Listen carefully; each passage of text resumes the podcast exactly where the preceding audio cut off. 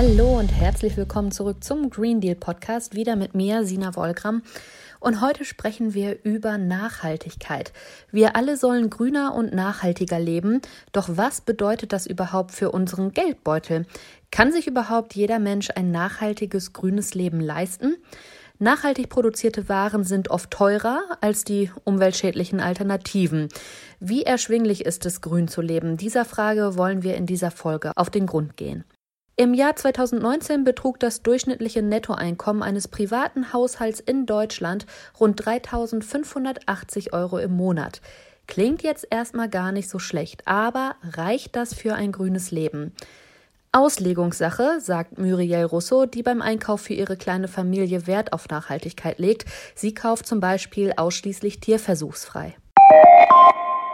Die Frage, ob jeder nachhaltig leben kann, ist irgendwie schwierig für mich zu beantworten. Ich äh, bin der Meinung, dass jeder nachhaltiger leben kann, weil es einfach so viele Ansätze gibt, wo man im Alltag einfach schon mit kleinen Änderungen des Verhaltens was für die Umwelt tun kann. Sei es, dass man bewusster darauf achtet, wie viel Müll man produziert oder wie lange man duscht. Das sind ja so kleine Sachen. Oder dass man sich einfach eine Tasche mit zum Einkaufen nimmt. Das ist ja auch schon einfach bewusster nachhaltiges Leben. Die Frage ist, kann jeder nachhaltig leben? Was bedeutet nachhaltig leben? Also da hat ja jeder andere Prioritäten, die er setzt. Ich finde, dass es auch wirklich bewusster ist, dieses Thema Nachhaltigkeit und dass sich also die Leute in meinem Umfeld eigentlich schon Gedanken dazu machen. Und ich sehe auch, dass eigentlich jeder, den ich kenne, so ein paar Sachen macht, die wichtig für ihn sind, die das Leben nachhaltiger gestalten. Gerade bei Kosmetikprodukten oder so oder bei Dingen, die man dann kauft, sehe ich aber auch, dass es wirklich auch ein Trend ist mit dieser Nachhaltigkeit. Und manchmal bezahlt man da auch drauf, also dass man diesen Trend mitbezahlt. Da ist dann die Frage, wenn man es sich einfach machen möchte, dass man da dann vielleicht wirklich einfach mehr investieren muss, um nachhaltig zu leben. Oder auch in bestimmte Dinge vorinvestieren muss, die sich dann einfach die gut für die Umwelt sind, aber sich dann halt auch einfach mit den Jahren rechnen. Und da sehe ich halt eine Hemmschwelle, weil das dann auch wirklich so ist, dass man da jetzt erstmal das Geld braucht, um sich diese Produkte leisten zu können. Es ist so, dass ich aber auch in den sozialen Medien sehe, dass es ganz anders kommuniziert wird. Man bekommt viel mehr Alltagstipps, was man machen kann. Und manche Sachen denkt man gar nicht, so dass man da immer wieder neue Dinge äh, im Alltag einbauen kann. Wenn ich jetzt, also ich denke jetzt auch gerade an äh, die Kosmetikbranche. Ich äh, habe da zum Beispiel jemanden, dem folge ich und die macht ihre eigene Wimperntusche, ihre eigene Schminke.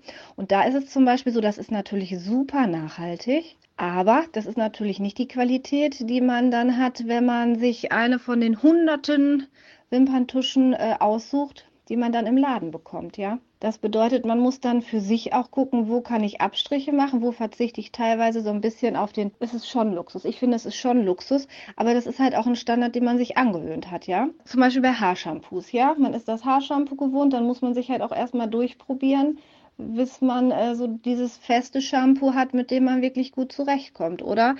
Wenn die Leute sich das Shampoo selber anrühren oder selber zubereiten, ist das ja vorher auch einfach mit Arbeit verbunden. Und so muss halt jeder sehen, in welchem Maße möchte er was tun oder kann er was tun. Deswegen ist es so schwierig zu sagen, ob jeder nachhaltig leben kann. Ich glaube, dass da jeder für sich schaut, was er tun kann. Ich denke, es gibt auch Leute, denen ist es wirklich egal, aber ich habe so das Gefühl, auch gerade die äh, neue Generation, die aufwächst, die äh, für dieses Thema einfach selbstverständlicher. Und das ist ganz schön und dann ist man wahrscheinlich auch bereit, mehr, naja, mehr zu verzichten oder einfach mehr zu investieren, mehr Zeit zu investieren. Und sei es, wenn man äh, den Salat und das Gemüse, ein bisschen Obst auf dem Balkon anbaut das ist dann halt auch einfach eine Lebenseinstellung, Gewohnheiten und ich glaube, dass das jetzt immer mehr und mehr und selbstverständlicher werden wird. Und eigentlich kann man schon sagen, dass jeder nachhaltiger leben kann. Es ist halt einfach nur die Frage, in welchem Maße das jeder tut und äh, inwieweit jeder bereit ist, da Abstriche mach, zu machen oder Zeit zu investieren oder schon alleine bereit ist, einfach umzudenken und sich mit dem Thema auseinanderzusetzen. Ein nachhaltiges Leben hat nicht unbedingt mit dem Geldbeutel zu tun, sagt Corinna Lass, die sich für den Umweltschutz einsetzt und Initiatorin eines Tiny Forest Projekts in Herford ist. Nachhaltiges Leben ist nicht so sehr eine Frage des Preises, sondern eher, ob ich mein Konsumverhalten hinterfrage. Wenn ich zum Beispiel ähm, Wasser in Kisten aus dem Supermarkt kaufe, ist das in der Regel sehr viel teurer, als wenn ich Leitungswasser trinke. Viele Bioprodukte, zum Beispiel Kosmetikprodukte, sind oft langlebiger als die herkömmlichen, äh, die man im Supermarkt bekommt. Saisonales Gemüse kann auch sehr viel billiger sein, als wenn ich etwas kaufe, was eben gerade keine Saison hat. Orangen im Sommer zum Beispiel. Nachhaltig leben heißt für viele Menschen auch nachhaltig gesünder leben. Monika Gomath und ihre Familie sind seit einigen Monaten auf eine vegane Lebensweise umgestiegen. Auch sie hat mir erzählt, wie mehr Nachhaltigkeit im Alltag für sie aussieht.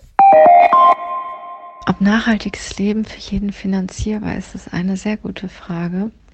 Bei uns in der Familie sind wir seit einiger Zeit dabei, unser ganzes Verhalten nach und nach umzustellen. Also sowohl unser Verhalten in Sachen ähm, Müll, Müllvermeidung, Umweltschutz, Tierschutz, äh, wie wir uns engagieren, aber auch so unser Kauf- und Konsumverhalten. Es ist ein, ist ein langer Weg, es ist ein Prozess und jeder kann natürlich in seinem Rahmen auf jeden Fall bestimmte Dinge tun.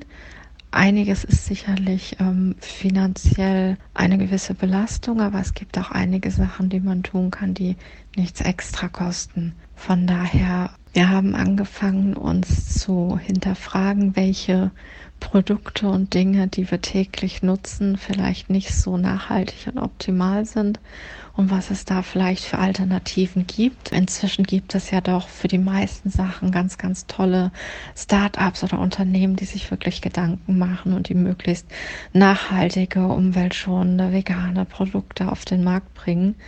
Das ist ähm, einiges an Recherche, aber man findet dann doch schöne, schöne Shops, schöne Seiten, schöne kleine ähm, Besitzer mit viel Herzblut, die wirklich ähm, was bewegen wollen und was Gutes tun wollen und die man natürlich dann auch in ihrer Mission auf jeden Fall unterstützen kann. Wir haben bei uns im Haushalt inzwischen viele Produkte umgestellt.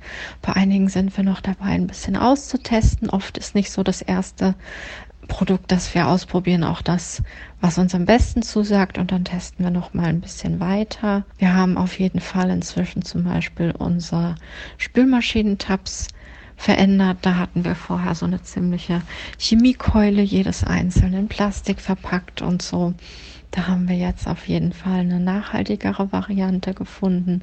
Die sind tatsächlich vom Verhältnis her preislich gar nicht wirklich wesentlich teurer als das, was wir vorher genutzt haben.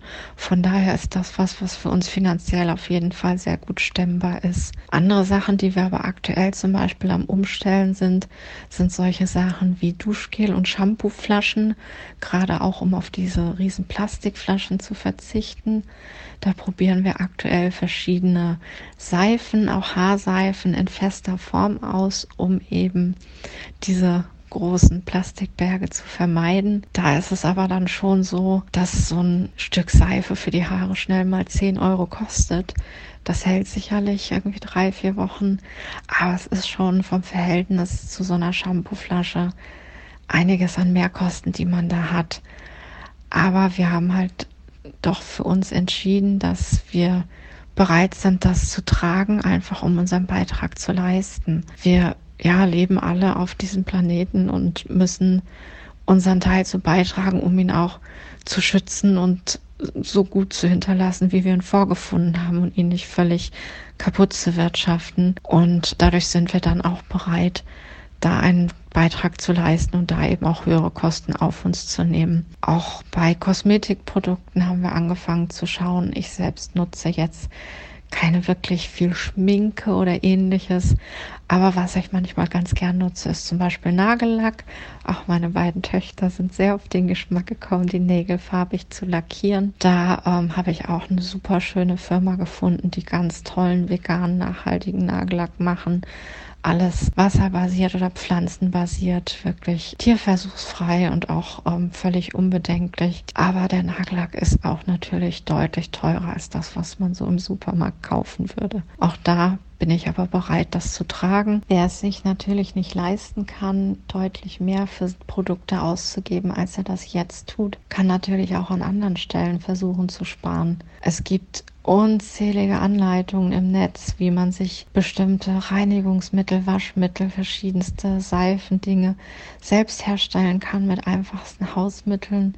Man kann durchaus auch einfach mal versuchen, sowas sich selbst anzusetzen. Das ist sicherlich auch nachhaltiger als alles, was man kaufen kann. Und wenn der Aufwand sich im Rahmen hält und die Zutaten dazu erschwinglich sind, ist sowas vielleicht auch eine brauchbare Alternative. Man kann auch ganz schöne Aktionen machen, die für die Umwelt gut sind und nachhaltig sind und ähm, die was Gutes bewirken, ohne dass man viel Geld einsetzen kann.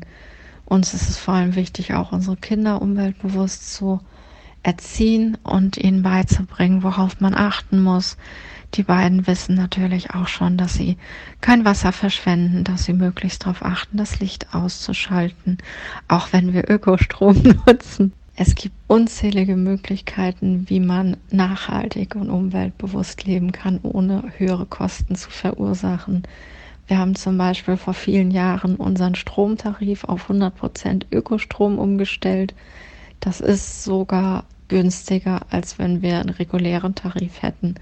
Man muss sich nur mal die Mühe machen, die Preise ein bisschen zu vergleichen. Und man findet auf jeden Fall auch ähm, bezahlbare Ökostromanbieter, sodass man auf dem Weg auch schon einen kleinen Beitrag leisten kann. Ich gehe zum Beispiel mit meinen Töchtern auch sehr regelmäßig einfach bei uns hier durch die Gegend und wir sammeln Müll ein, um was Gutes für die Umwelt zu tun. Ich bringe den beiden dann doch immer bei, es ist zwar nicht unser Müll, aber es ist unsere Umwelt und nur weil jemand anderes sich nicht kümmert, heißt es nicht, dass wir das akzeptieren. Die beiden sind inzwischen auch so weit, dass sie von sich aus das wahrnehmen, wenn irgendwo Müll rumliegt und mich sogar bitten, ob ich mal wieder mit einer Mülltüte und Handschuhen bewaffnet sie von der Schule abhole und wir auf dem Heimweg ein bisschen Müll einsammeln können. Von daher, es gibt genug Möglichkeiten, auch ohne großen finanziellen Aufwand seinen Beitrag zu leisten für nachhaltigeres und umweltbewussteres Leben. Ein Faktor wurde dabei noch nicht angesprochen und das ist die Herstellung von Gütern. Zu viele Konsumgüter laufen zu schnell ab, sind in der Regel nicht reparierbar, einfach ineffizient und von geringer Qualität. Sie werden oft nur für einen begrenzten Zeitraum genutzt und zu schnell entsorgt, was zu übermäßigem Abfall und dem Verlust wichtiger Ressourcen führt.